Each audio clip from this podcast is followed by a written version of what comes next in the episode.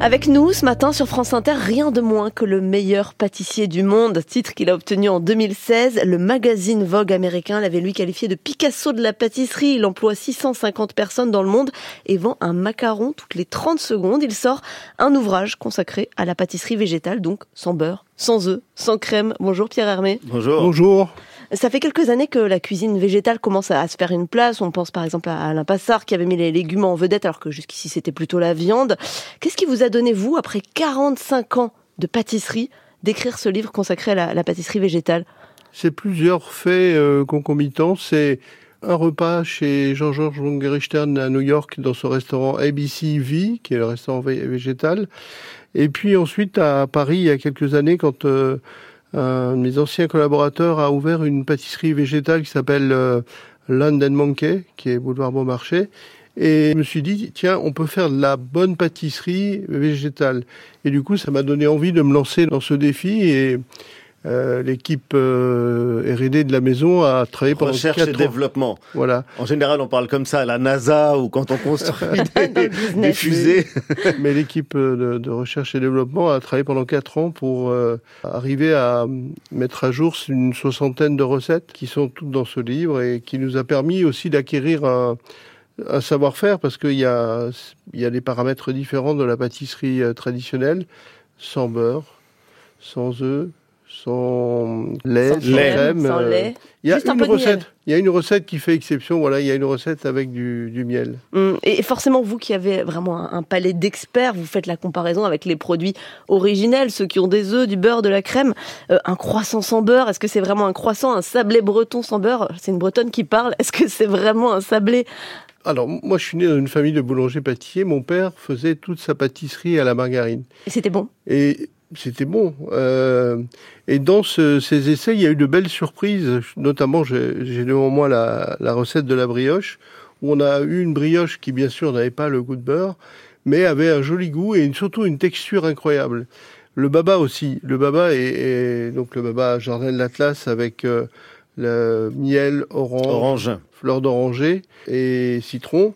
Euh, a une texture et un goût incroyable. En plus, c'est un baba qui ne contient pas d'alcool, donc euh, ça permet à tout le monde de le manger. Dans la préface de votre livre, vous écrivez Notre métier, c'est avant toute chose le goût. Le goût du bon beurre, du lait, de la crème et des œufs, d'un excellent gâteau. L'idée de faire de la pâtisserie végétale, c'est renoncer à tout ce qui nous fait plaisir ou essayer de reproduire d'une manière ou d'une autre le, goût, euh, le goût originel? C'est un défi euh, technique, c'est un défi euh, professionnel, et moi j'aime bien les défis. Et on voit aujourd'hui que ben, dans un restaurant il y a toujours une ou deux ou trois propositions végétales. Et je pense que dans l'avenir, euh, dans une pâtisserie, il faudra aussi avoir cette euh, proposition végétale. Et je préfère prendre les devants que d'être euh, obligé de me dire ah il faut faire un gâteau vegan là, parce qu'il y a des gens qui le demandent dans la ah oui.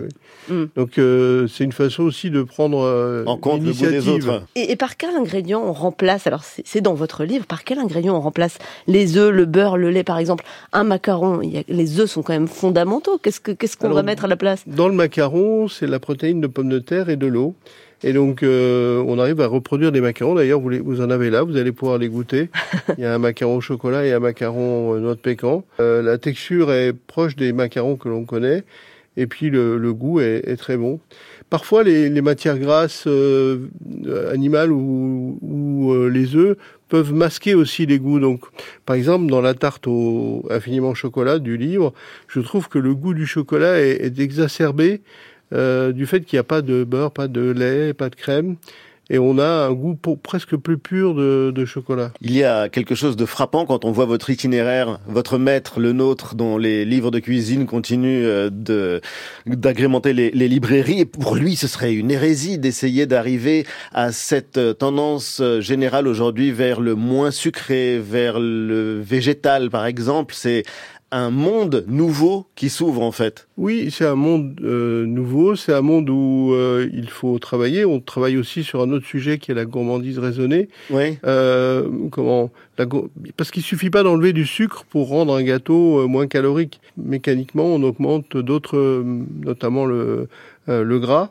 Donc c'est une réflexion qui porte à la fois sur la réduction au sucre, d'avoir le juste euh, besoin du, du, sucre et puis euh, de réduire aussi l'apport euh, de matière grasse. Donc ça, il y a dans nos boutiques, il y a toujours une pâtisserie euh, végétale et une pâtisserie euh, gourmandise raisonnée. Il y a une très belle définition de vous euh, au chapitre Pierre Hermé dans le beau livre On va déguster la France de l'ami François-Régis Gaudry. Hermé, Pierre, gourmandise, source inépuisable de bonheur, avec le plaisir pour seul guide, il invente son propre univers de goût et bouscule les traditions.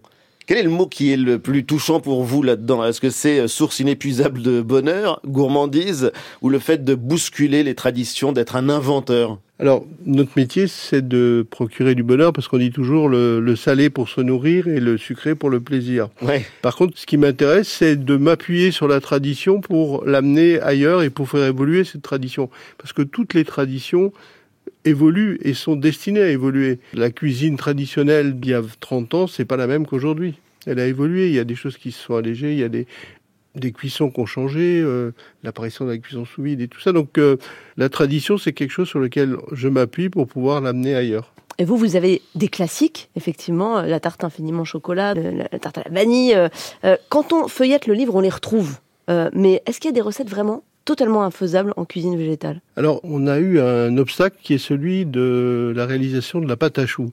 C'est ce qui permet de faire les éclairs, les petits choux. Euh, et, là-dessus, on a, on a buté. Mais j'en ai parlé euh, il y a pas longtemps dans une émission. Et il y a quelqu'un qui m'a écrit en me disant euh, Monsieur Hermé, moi j'ai réussi, ah. je veux vous rencontrer. ah, génial. Et alors?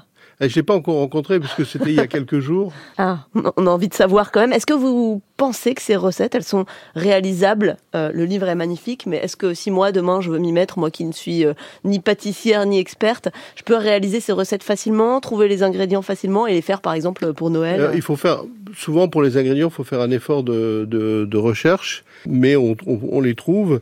Mon gâteau préféré du livre, il est sur la couverture, c'est la la tarte. Euh, framboise Oui, oui, c'est euh, framboise, piment d'Espelette et euh, citron vert. Il y a un truc qui est génial avec vous, c'est que vous avez conquis le monde avec euh, ce qu'on pourrait appeler des mini burgers, en tout cas des totems, le totem sucré qu'est le macaron. Et vous arrivez aujourd'hui avec euh, ce qu'on ne pourrait pas appeler une bûche de Noël, mais une collection qui s'appelle Destination, que vous avez créée, inventée pour ces fêtes. Expliquez-nous ce qu'on voit. On voit, alors pour nos auditeurs, des boules, des globes terrestres en chocolat. On devine qu'il y a des trésors qui se cachent en dessous. Une merveille. Qu'est-ce que c'est que cette destination? C'est une invitation voyage, Pierre Hermé Voyage du goût, bien sûr. En fait, quand on, a le gâteau qui est assemblé pour l'amener sur la table, il y a la partie supérieure du globe qui est posée dessus. On ouvre, il y a la, surprise de découvrir et de voir apparaître le gâteau. Euh, c'est un gâteau entièrement au chocolat, pure origine, euh, Hacienda Eleonore. C'est une euh, production de, l'Équateur. Et puis, une fois qu'on a mangé le gâteau, on a euh, le, fond plat euh, qui est une tablette de chocolat. Il y a un petit marteau dans, dans la boîte qui permet de casser cette tablette de chocolat euh, fourrée de praliné. Ensuite, il y a à l'intérieur une variété de truffes, au chocolat bien sûr. Et puis, les bords sont tapissés de mendiant. Le mendiant, c'est chocolat noir, fruits secs, fruits comment séchés. Donc, il y a plusieurs niveaux de dégustation une fois qu'on a fini le gâteau, il se passe encore des choses. Et il n'y a pas que la bûche dans la vie. Au fond, c'est ça, c'est une manière complète de réinventer la pièce maîtresse d'un repas de réveillon. Bah, je trouvais que le thème se prêtait à faire autre chose que la bûche et bien sûr c'est surprenant, mais en même temps quand on parle de, destination et de voyage du goût, euh, le gâteau tel qu'il est là est une évidence. Et pourquoi ce thème justement? C'est important le voyage, c'est important d'apporter des ingrédients d'ailleurs? C'est un, un, échange euh, pour la partie graphique avec un artiste qui s'appelle John Paolo Pani.